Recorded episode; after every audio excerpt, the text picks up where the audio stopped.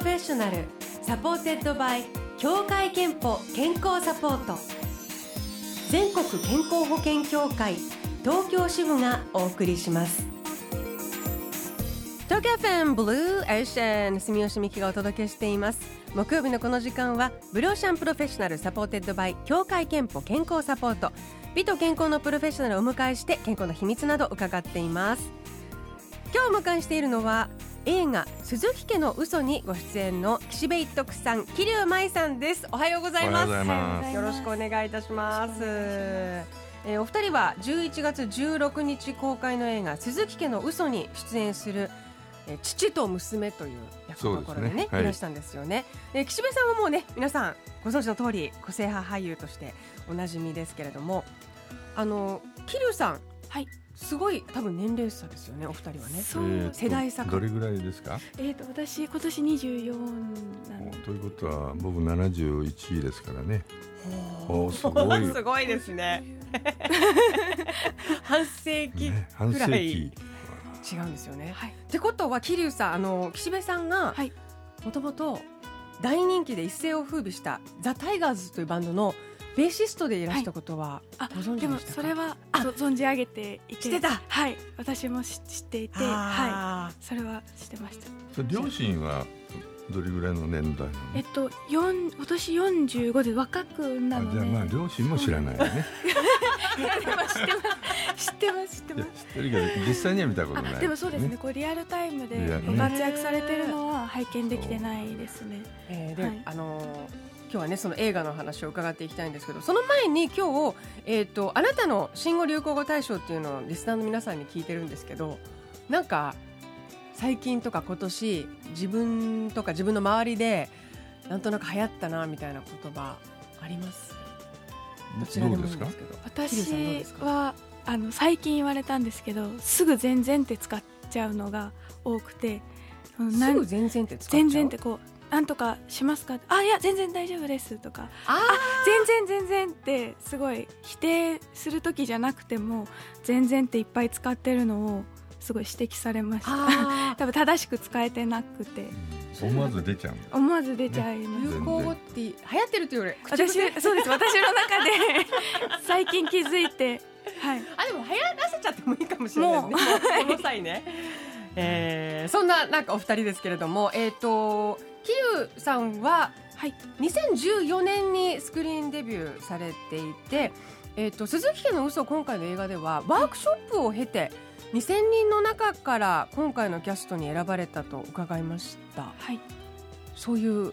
感じだったんですね。そうですね。はい、そうです。はい、皆さんがもう岸辺さんや原秀子さんたちがもうご出演されることは決まっていて、ヒロインを募集しているオーディションにをあの応募してワークショップを受けて、はい、2000人ってすごいですけど岸辺さんからご覧になって桐生さんは一緒にお仕事されてみていかがでしたか？いやいややっぱりえ選ばれた時はあるなえなんで笑ってるんですか？なんで笑ってるんですか？本当ですか？いや本当ですよ。すごい笑って話されてる。えー、で作品についてちょっと伺いましょう。鈴木家の嘘。これえっ、ー、とあの私拝見したんですけどものすごくその胸に迫ると言いますかあとその自分がどうだったらそうどうこうだったらどうなるだろうとすごくいろんなことを考えさせてくれる感じさせてくれる作品でしたが、えーと、岸辺さんがお父さん。そうですね。原秀子さんがお母さん。で桐生さんは、えー、娘さん役なんですけれども、はい、その家族に実は引きこもりのお兄さんが、えー、いてそのお兄さんがあ引きこもっている中で自殺をしてしまうんですよね、うん、自分で命をあの終わらせてしまうんですけれども。で、えー、その時にいろいろあるんですが、えー、結果ショックを受けてお母さんが記憶を、まあ、一時一部その時の記憶をなくしてしまう。で家族みんなで、えー、息子の小一はアルゼンチンに働きに行ったんだよって嘘をついて、まあ、お母さんのショックを嘘をついたんでそれをなんかずっと続けないといけなくなっちゃって一生懸命みんなで続けるという、はい、それが鈴木家の嘘。嘘はいですよね。だからあのみんなで必死に嘘をつくところなんかはこう笑えるコメディタッチの部分もあるんですけれどもだからこそその事態全体とかあとそれぞれのあの家族の構成員やその周りの親戚家族などの、まあ、それぞれの、まあ、思いというか悲しさや戸惑いがあの本当にリアルにこう胸にくる作品です。岸辺さん脚本最初読んだ時どんなふうに？脚本が読む前にあの監督から手紙をいただいて、そうなんです、ね、これ監督の体験じ実際の話を元にしたっていうのを聞いてたんででそそれがどうしても頭に入ってて読んでいったんですけどね脚本は。そうすると、まあ、あのこういう話だってよくわかるっていうのと、まあ、映画の脚本なんで隙間がやっぱあるんですよ。で隙間でどんなふうに自分の感情が撮影中に出てくるかとか、うん、そういうのはすごく楽しみになる脚本でしたね。だからまあその現場でやってみないと自分がどういうふうにお父さんとして動いていくのかっていうのはそういう楽しみは残る脚本なんですね。あなんていうか、まあ、テレビだともう全部書かれてるんで、こうでああでああでっていう映画の脚本はちょっとこう隙間が大事なんでそれがまあ見事に書かれてる脚本でしたね。あの具体的に言うとそれは例えばどんな表情で言ってるかとかそうです。だから実際にまあその立場のお父さんだったらどういうふうになるんだろうっていう。だからまあちょっと僕はもう定年後のお父さんで息子と向き合ったことがあまりなくて逃げてたと、引きこもりでもねで結局そういうふうになった時に自分は何もできなかったっていう、まあ、後悔と少しでもまあ息子が苦しみだけじゃないちょっとこう希望みたいなものをどっかに持ってなかったかなっていうところを一生懸命探そうとするという、まあ、お父さんの立場。まあ、彼女は妹の立場だったんで、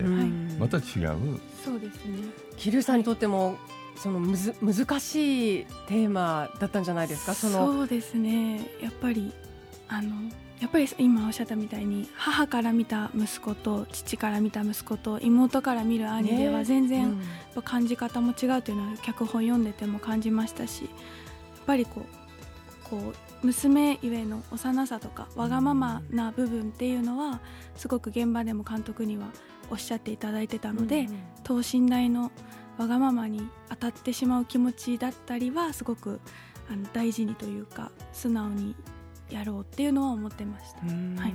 まあ、あの見る方といいますかこう観客としてはその今おっしゃったようにあの映画だと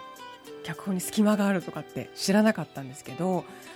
桐生さんはむしろその隙間があるってことは自分でこう工夫したり本当想像して作っていく部分がいっぱいあるってことですよね。そのあたりはどうやって向き合ったんですか？そうですね。あのちなみにすごく見事にあのね映画の中でもあの特に妹はこう感情が変化していてそれを観客にもまあ伝わるようにあのある意味いろんな表現をしていくのでそれがすごく伝わってきたんですけどありがとうございます。どどんなふうにこれ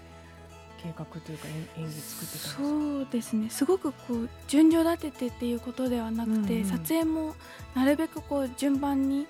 映画の本当に脚本の流れと同じように撮影をしていただけたのもすごくよ,、ね、よくてあとはワークショップの間に監督とは本当によく話をしていて私自身の家族への接し方だったり家族に持ってる気持ちとか感覚みたいなのは割とワークショップの間にちゃんとお話をしていたので、うん、そこですごく共有できたっていうのは大きくて現場に入ってから本当に完全に監督をもう信頼してやる,、やるっていうのができたのはすごく良かったのかなと思ってます。はい。岸辺さんのような方がいらっしゃるとまた現場入るとその場であこんな感じじゃなかったはずだけどこうなったみたいな場面もいっぱいあったんでしょうね。皆さんの空気で作って。ないとあ本当ですか？いやあんまりそんなにあの別講習するああするとかね、ええ、現場で別に何もそれぞれ何も言わないで、え、まあ、それぞれの役のところに自分を置いてってやる、まあ、その部分と監督が初めて撮る映画だったんで、うん、脚本はまあすごいいいなっていうのとあとまあ監督が撮っていくんで、まあ、皆さんあの出てる人たちどっかでやっぱりちょっと監督のどっか心配みたいなものもどっかあってちゃんとやってもらいたいのできるかなとかっていろんなものがちょっと複雑にあるんで、はい、だからなんか監督のために頑張ってやろうとかねそういうのはすごく働いてたと思いますけどね。えーと、監督の今お名前をまあ野尻さん？野尻さん。野尻監督。は実際に野尻克美さんそうですね、えっ、ー、とご自身も家族を失ったことがまあそれ実際にこの話、映画の話、まあそういうことが下敷きになってるんで。最終的にはその、まあ、作品にこうなって仕上がったものっていうのはもちろんご覧になりましたね、はい、どどうでしたか？いやよくできてましたね。あの、まあ、あの出てる冷静に見るっていうことよりも、まあ、ちょっと思わず僕でも泣けるぐらいでしたから。あの良かったと思いますね。キルさんいかがでした？いや私もそれこそ自分で見てやっぱり涙が出ましたし、あの出てる登場人物の人たちが脚本からも思ってましたけどみんなすごく愛おしく感じるような人に描かれていてそこはすごくやっぱり監督の愛情みたいなのを映画に対する愛情みたいなのはすごく感じましたね。いろんな方がなんかうん、勇勇気づけられるというとおかしいんですけどそう、ね,、いう作品かなと私は感じました、ええ、その必ずしもあの自分で自分自身の命を終えた人が近くにいなくても、うん、なんかこう生きるということとか、ね、の人ってね意外とそうですよね。そういう方も多いし。抱えてる家の家族の人とかもね、うん、いるんで。あとふとやっぱりあのもうすべてが嫌って思うことがある人もいると思うんです、あの引きこもりじゃなくても。そういう方もねあの勇気づけられる作品かなと感じます。えー、映画「鈴木家の嘘11月16日新宿ピカデリーほか全国で公開されます。ではせっかくなので映画の主題歌も応援したいと思います。明け星テント戦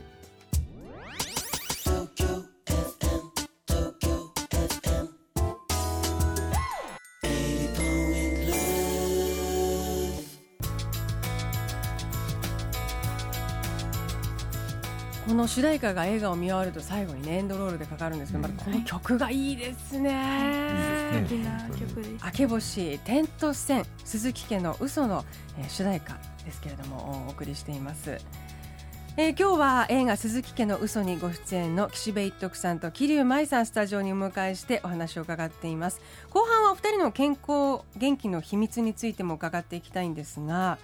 どうでしょうか？それぞれ、えー、健康元気のために日々食事、運動、ストレスなど気を使っていること気をつけていること習慣にしていることなど岸辺さんありますか？僕はまあ食事はねちょっとこうバラバラになりますけどね。外で食べたり、はい、自分で作ったりとかまあいろんなことあるんですけど。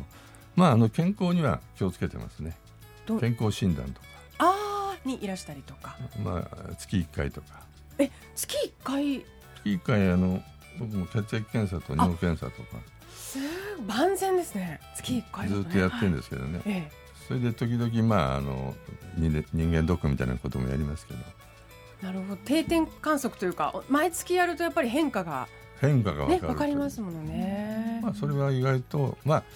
あの若い時は全然してないですよ、はい、まあ、だんだんこの年になってくるとちょっとそういうことはやろうかなという。えー、でちょっと何かの数値があれだとあじゃあちょっとこう控えようかなとか。ちょっとお酒が多いとか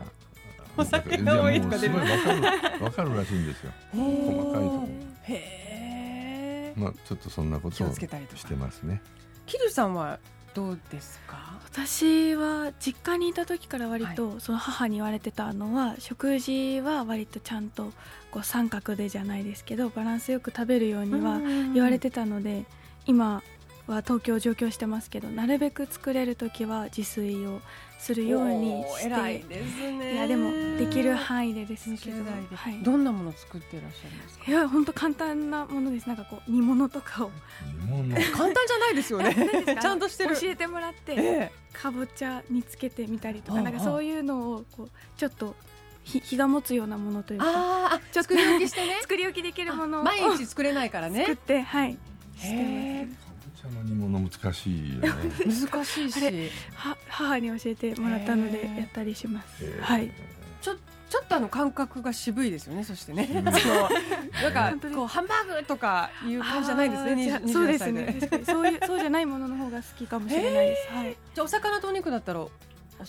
それはもうどっちも大好きなんですけど、でも和食の方が基本的に普段は好きです。じゃあお味噌汁も自分でお味噌汁好きです。はい。偉いですね。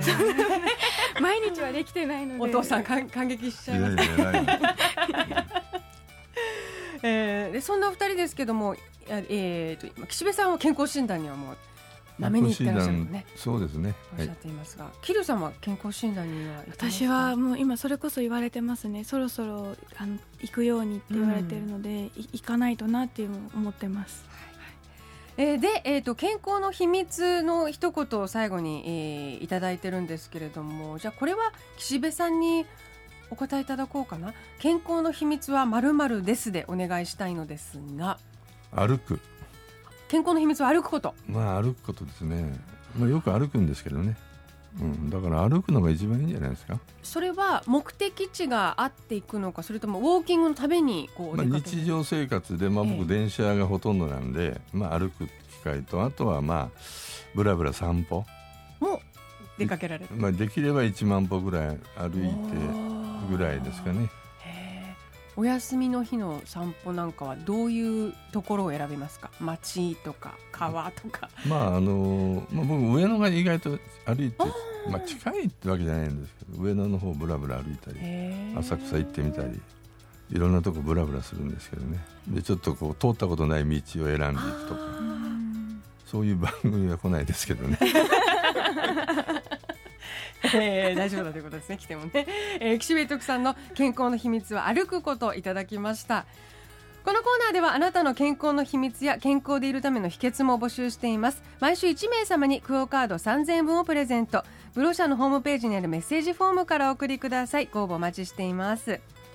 さあお二人が出演する映画鈴木家の嘘。11月16日公開です。ぜひ劇場でご覧ください。今日は岸辺一徳さん桐生舞さんお迎えいたしました。どうもありがとうございました。ありがとうございました。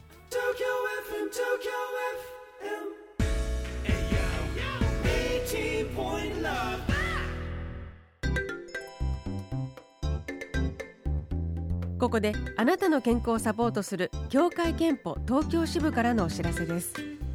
協会憲法でご用意している35歳以上の加入者ご本人向けの生活習慣病予防検診。40歳以上のご家族向けの特定検診はもう受けましたか？検診の結果生活習慣病の発生リスクが高いと分かった方には保健師や管理栄養士が食生活や運動などの改善策をご提案する特定保健指導を行っています。特定保健指導のご案内が届きましたらぜひご利用ください Blue Ocean Professional supported by 協会けんぽ健康サポート全国健康保険協会東京支部がお送りしました。